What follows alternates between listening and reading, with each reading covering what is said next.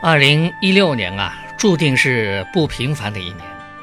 当前理财收益率下降的是大势所趋，并且啊，直接影响老百姓生活质量的物价水平呢，却没有明显的变化。经历了二零一五年的连续五次降息，一年期的定期存款基准利率呢，已经下降到历史最低的百分之一点五。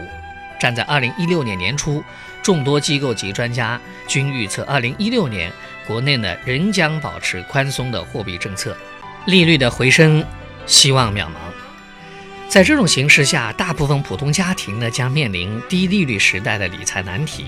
选择高于市场水平的资产配置策略也就越来越重要。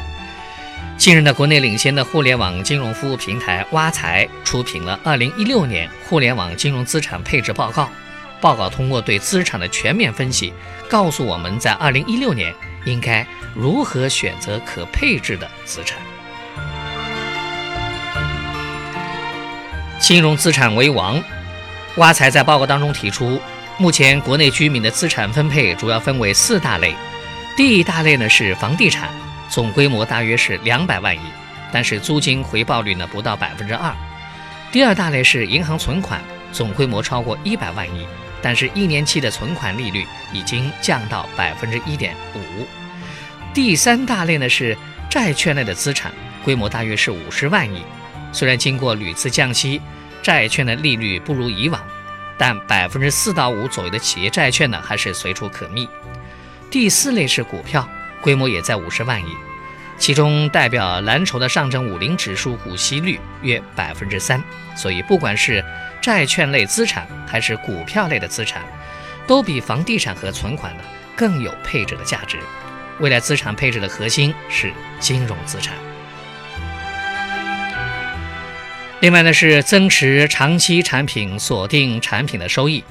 在金融资产当中，目前最受投资者欢迎的是理财产品啊，但理财收益率下降的是大势所趋。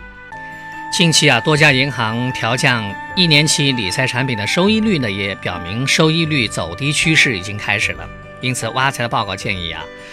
在类固定收益投资方面需要降低预期的收益率，但可以通过适度延长固定收益产品投资期限来锁定收益率。信托等非标准债券类产品的收益率呢，虽然也在下降，但绝对的收益呢仍然比较高。所以，对于有相应投资能力、相应风险承担能力，并且流动性要求不高的投资者来说，可以选择发行主体资质较好、评级高的项目来进行投资。另外是权益配置正当时啊。对于长期的投资者来说，除了现金和固定收益产品，还应当考虑权益类产品的配置。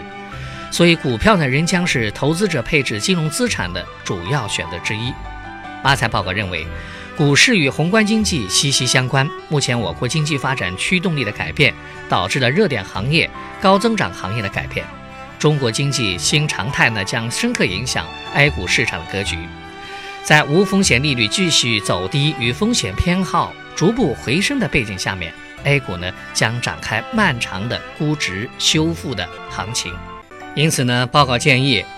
专业知识缺乏的投资者可以重点关注一些表现较好的基金管理人，适当的增加权益类产品的投资，比如偏股型的公募基金。而对于海外的资产，在美元升值背景下面，报告建议适度持有以美元计价的资产。在大类的资产配置当中，首先需要确定的是国别资产的配置。美联储在去年十二月加息的靴子落地，短期内以美元计价资产依然是海外资产配置的重点。此外，港币与美元采取连续的汇率制，